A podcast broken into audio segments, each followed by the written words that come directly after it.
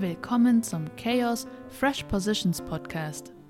In diesem Format sprechen wir mit spannenden Persönlichkeiten, um herauszufinden, wie wir gemeinsam eine nachhaltige und freudvolle Arbeits- und Konsumwelt gestalten können. Wir fragen CEOs und kluge Köpfe aus Innovation, Nachhaltigkeit und Kreativität nach ihren besten Machertipps. Natürlich sprechen wir auch über kleine Geheimnisse und manchmal reden wir auch nur ein bisschen Quatsch. Also, hört mal rein. Also, hallo Fredi. Hallo Nina. Na, wie geht's? Ja, äh, einen guten Start in die Woche gehabt und äh, das Wetter ist gut, also wir sind bereit, Bäume auszureißen. Ähm, wir haben ein besonderes Thema, das wir heute zusammen mal an, angucken wollen, und zwar das Thema Purpose. Das ist ja ähm, in letzter Zeit, wenn man so im Internet mal guckt, bei ganz vielen großen, also sehr, sehr großen Beratungsfirmen oder auch Strategieberatungsfirmen, die Design äh, Firmen aufgekauft haben oder auch ähm, designgetriebene Beratungsfirmen wie zum Beispiel Frog Design oder auch IDEO, die haben alle auf ihrer Webseite Purpose stehen. Wir machen Purpose-Driven Innovation, oder? Und ähm, der Kritiker könnte sich natürlich immer fragen, hey, was bedeutet das erstens? Und zweitens, ist Purpose nicht vielleicht ein Deckmäntelchen, um große Projekte ein bisschen grüner anzustreichen? Von daher freue ich mich sehr, dass äh, wir heute darüber sprechen können, denn du bist, äh, so wie man sagen kann, einen, ein Purpose-Profi. Ja, vielen Dank, Nina, für die Vorschusslorbeeren. Ob ich ein Profi äh, in Sachen Purpose bin, weiß ich nicht, aber was wir mit Sicherheit sagen können, dass wir uns mit Purpose schon seit langem auseinandersetzen, seit rund 14 Jahren, bevor Purpose da ins Vokabular der Marketing- und Strategieberatung ähm, Einzug gefunden hat. Und äh, natürlich ist diese Entwicklung, die wir jetzt feststellen, das spielt uns sehr stark in die Karten. Wir freuen uns sehr, dass das Bewusstsein nach sinnstiftenden Produkten, Unternehmungen, Unternehmenskulturen ganz, ganz beträchtlich an Bedeutung gewonnen hat. Okay, und äh, das klingt natürlich äh, sehr gut. Kannst du mir denn ein bisschen mehr darüber erzählen, was Purpose oder diese Ausrichtung von Purpose bei euch schon so bewirkt hat? Das hatte dann zwei Bedeutungen. einerseits nach innen und einerseits nach außen.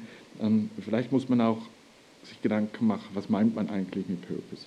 Ähm, wir distanzieren uns da sehr stark auch von diesen ganzen oberflächlichen Marketing-Blablas, die man heute leider auch sehr oft äh, feststellt. Wir glauben, Purpose ähm, kann nur dann glaubwürdig identifiziert werden, wenn man in die Tiefe geht und ähm, deshalb äh, bezeichnen wir Purpose als die Master-Idee, die sich eigentlich durch das ganze Unternehmen zieht. Äh, deshalb ist für uns ähm, Purpose die Master-Idee, auch die Antwort auf die Frage, warum gibt es unter unser Unternehmen eigentlich, beziehungsweise was würde, und das ist bei vielen Kunden dann viel wirksamer die Frage, was würde der, den, äh, dem, der Welt fehlen, wenn es ihr Unternehmen nicht geben würde.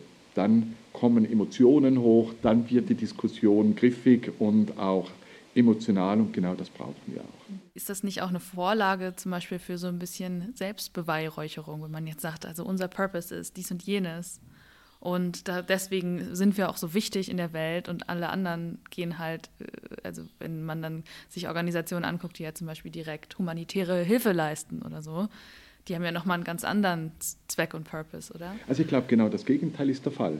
Äh, Purpose hatte diese alten klassischen Leitbilder ähm, abgelöst. Diese Leitbilder waren doch darauf ausgerichtet, erstens wirkten sie äh, hauptsächlich nach innen. Wir sind Marktführer, wir sind die Nummer eins für, wir haben am meisten verkauft und, und, und. Das ist für mich Selbstbeweihräucherung pur. Das mag heute keiner mehr hören, weder Kunden noch Mitarbeiter. Und deshalb sagen wir immer, diese Leitbilder, die haben ihre, Tät äh, ihre Schuldigkeit getan, die werden jetzt abgelöst durch Purpose. Und Purpose hat natürlich eine ganz andere Wirkung. Sie wirkt nach innen, der Purpose wirkt nach innen genauso wie nach außen. Das ist auch der Unterschied zu einem klassischen Leitbild. Und ähm, ein Purpose-Statement, das wirkt, ähm, hat immer auch einen Kundennutzen im, im, in, in der Formulierung dieses Purpose Statements. Also nehmen wir beispielsweise Sonova, das Leid hörbehinderter Menschen aus der Welt zu schaffen. Das nennt Sonova eine Vision, das ist eine stark sinnstiftende Vision, das Viele würden das auch Purpose nennen, ist auch gar nicht so entscheidend, wie man es nennt. Wichtig ist, was der Content ist. Und ist das denn nicht eine tragende Idee, die für Mitarbeiter und Kunden oder Geschäftspartner wirklich äh, motivierend ist? Ja, das ist ein guter Punkt, aber ähm, vielleicht kann man dann an dieser Stelle auch noch mal ein bisschen näher anschauen, was für eine Art von Tool oder auch Instrument Purpose eigentlich ist, oder? Weil ich bewege mich zum Beispiel sehr viel so in so einem Startup-Umfeld, oder? Wo es immer sehr viel, sehr schnell darum geht, quasi direkte Wertschöpfung, richtig umsetzen, direkt was auf den Markt bringen, ja? Also da bewegen sich jetzt nicht viele Leute, die sagen, hey, wir denken uns jetzt erstmal ein bisschen darüber was aus, ne? was jetzt Purpose ist, wie lange wir jetzt hier mal ein bisschen in unserem Kämmerchen denken, was unser Zweck ist, sondern der Zweck ergibt sich dann halt daraus, was die Leute kaufen, oder? Ja, vielleicht auf den ersten Teil der Frage. Ähm, ich finde, viele Startups haben tief in, ihrem, in ihrer Identität einen, einen tatsächlichen Purpose verankert.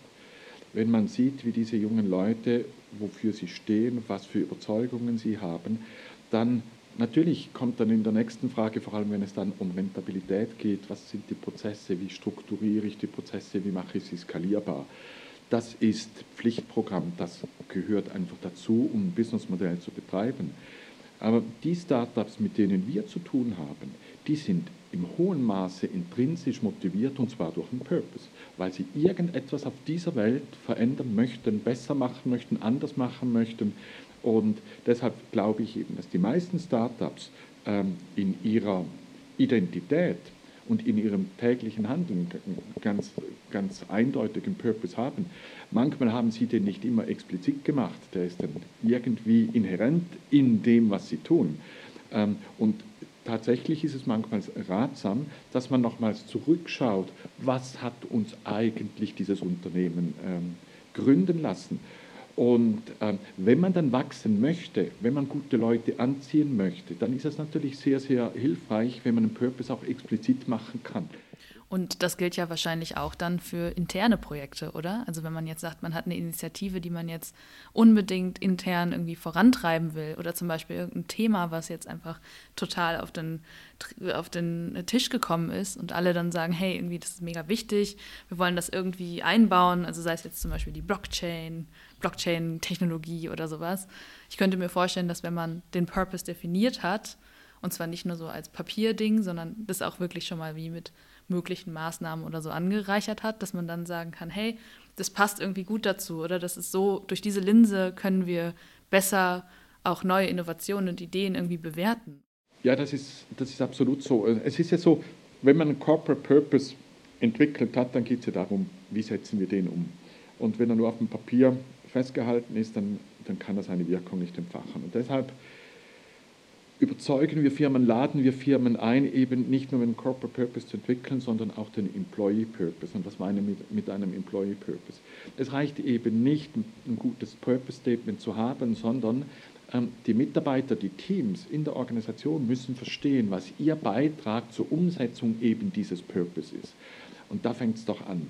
Wenn jeder weiß, wofür er steht bei der Umsetzung, ähm, wenn jedes Team weiß, was deren Beitrag ist, ähm, dann hast du ein ganz anderes Commitment äh, in der Organisation. Und das ist dann ganz interessant. Da gibt es grundsätzlich drei Antworten, wenn die Teams dann die Antwort befragen, äh, äh, beantworten sollen. Ist unser Corporate Purpose tatsächlich realisierbar für unsere Organisation? Da gibt es drei Antworten. Die eine ist Nein. Dann war es wahrscheinlich eine Utopie. Oder ja, dann ist der Ambition-Level meistens zu wenig hoch. Oder was die meistens die Antwort ist, wenn der Corporate Purpose richtig definiert worden ist, richtig im Sinne auch von der Höhe des Ambition-Levels, dann sagen die Teams ja, aber. Ja, aber da müssen wir uns bewegen. Wir müssen nachhaltiger werden. Wir müssen selbstorganisierter werden. Wir müssen kundenorientierter werden. Aber dann sagt es nicht der Chef, sondern die Teams ähm, äh, identifizieren die Handlungsfelder gleich selber nichts einfacher, als solche Handlungsfelder umzusetzen, die von den Teams selber als Handlungsfelder identifiziert worden sind. Du hast ja äh, gerade auch das Thema Nachhaltigkeit kurz benannt. Jetzt könnte man natürlich sagen, Nachhaltigkeit ist viel wichtiger als Purpose, weil unsere Welt brennt, Moria brennt, sehr, sehr viele Dinge laufen halt einfach echt ähm, richtig schlecht. Und ähm, es ist ja immer die Frage, was privatwirtschaftliche Unternehmen jetzt dazu beitragen sollen und können, wie viel davon der Staat machen soll, wie viel die Einzelverantwortung vom Bürger ist. Aber es ist ja schon zu beobachten, dass eben diese Erwartungshaltung an Unternehmen sehr, sehr, sehr doll wächst, oder? Dass man halt sagt, hey, es reicht halt nicht mehr, dass ihr nur noch Produkte macht, ihr müsst jetzt diese Produkte auch mega nachhaltig machen.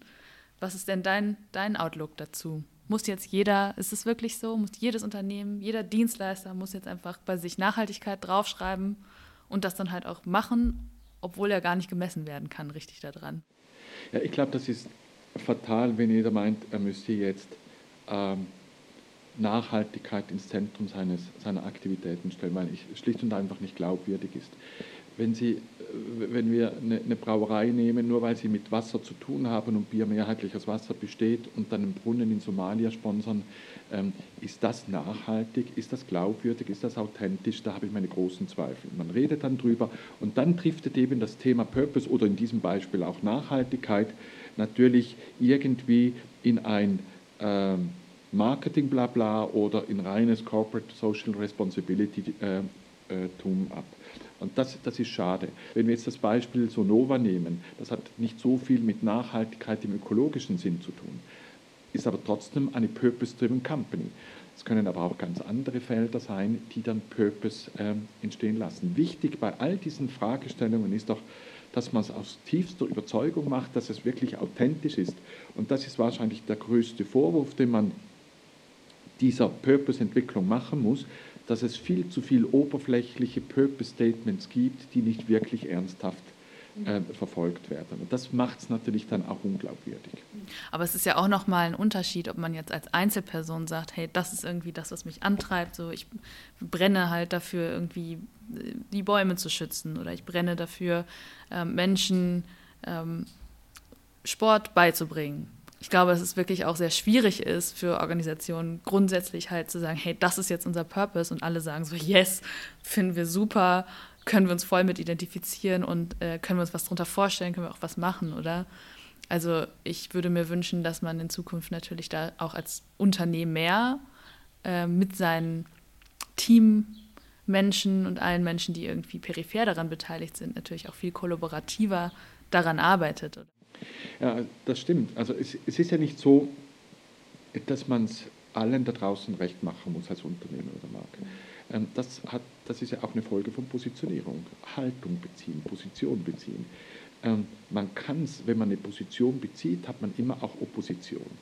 Ähm, ich glaube, das ist völlig normal und ich glaube, wir müssen viel mutiger werden, wirklich Positionen zu beziehen.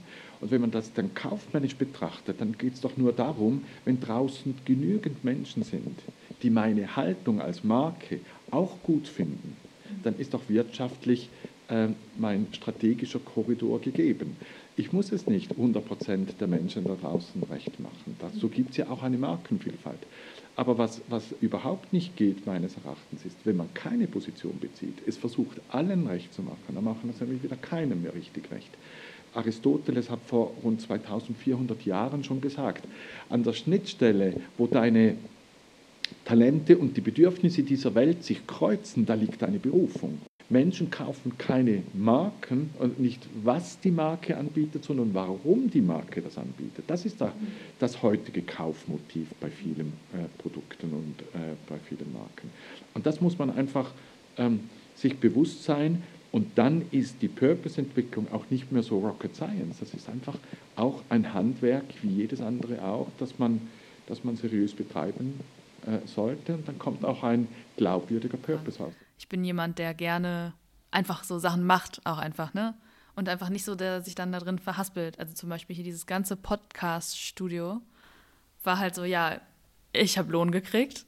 Und ich habe mir das Ding halt einfach komplett gekauft. Dann habe ich irgendwie gemerkt, okay, da fehlt irgendwie die Hälfte. So, also zwei Podcasts aufgenommen, keine Tonspur gehabt, gar nichts. Da habe ich erstmal äh, gecheckt, dass man natürlich auch Audio-Monitoring machen muss. Und bei mir war das jetzt zum Beispiel, ich wollte immer Leute interviewen, wo ich dachte, das interessiert mich irgendwie. Ich will das aber auch aufnehmen, weil dann kann man das immer wieder anhören. Und man kann es auch in 20 Jahren, können wir uns das anhören und können sagen, ha, das, was war das für eine Zeit? Das heißt, wenn man seinen Purpose hat, dann kann man ja auch einfach loslegen. Da muss man auch nicht mal so lange rum, rumhaspeln ne? und immer so rumtun.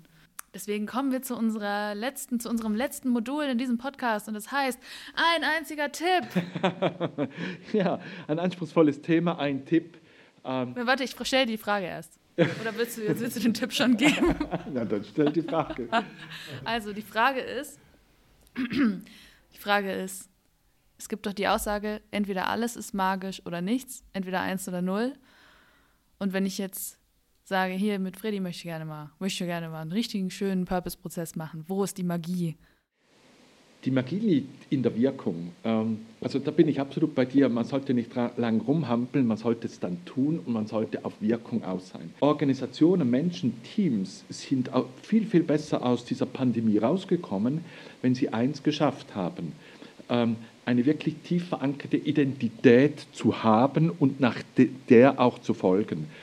Und wenn, wenn das vorhanden ist, dann wird man nicht nur wirksam sein, sondern selbstwirksam. Selbstwirksam in dem Sinne, dass du auch Wirkung erzielst. Wenn die Rahmenbedingungen sich wirklich stark verändern, Hindernisse da sind, über die du vorher noch nie nachgedacht hättest und trotzdem die Kraft entwickelst, immer weiterzumachen.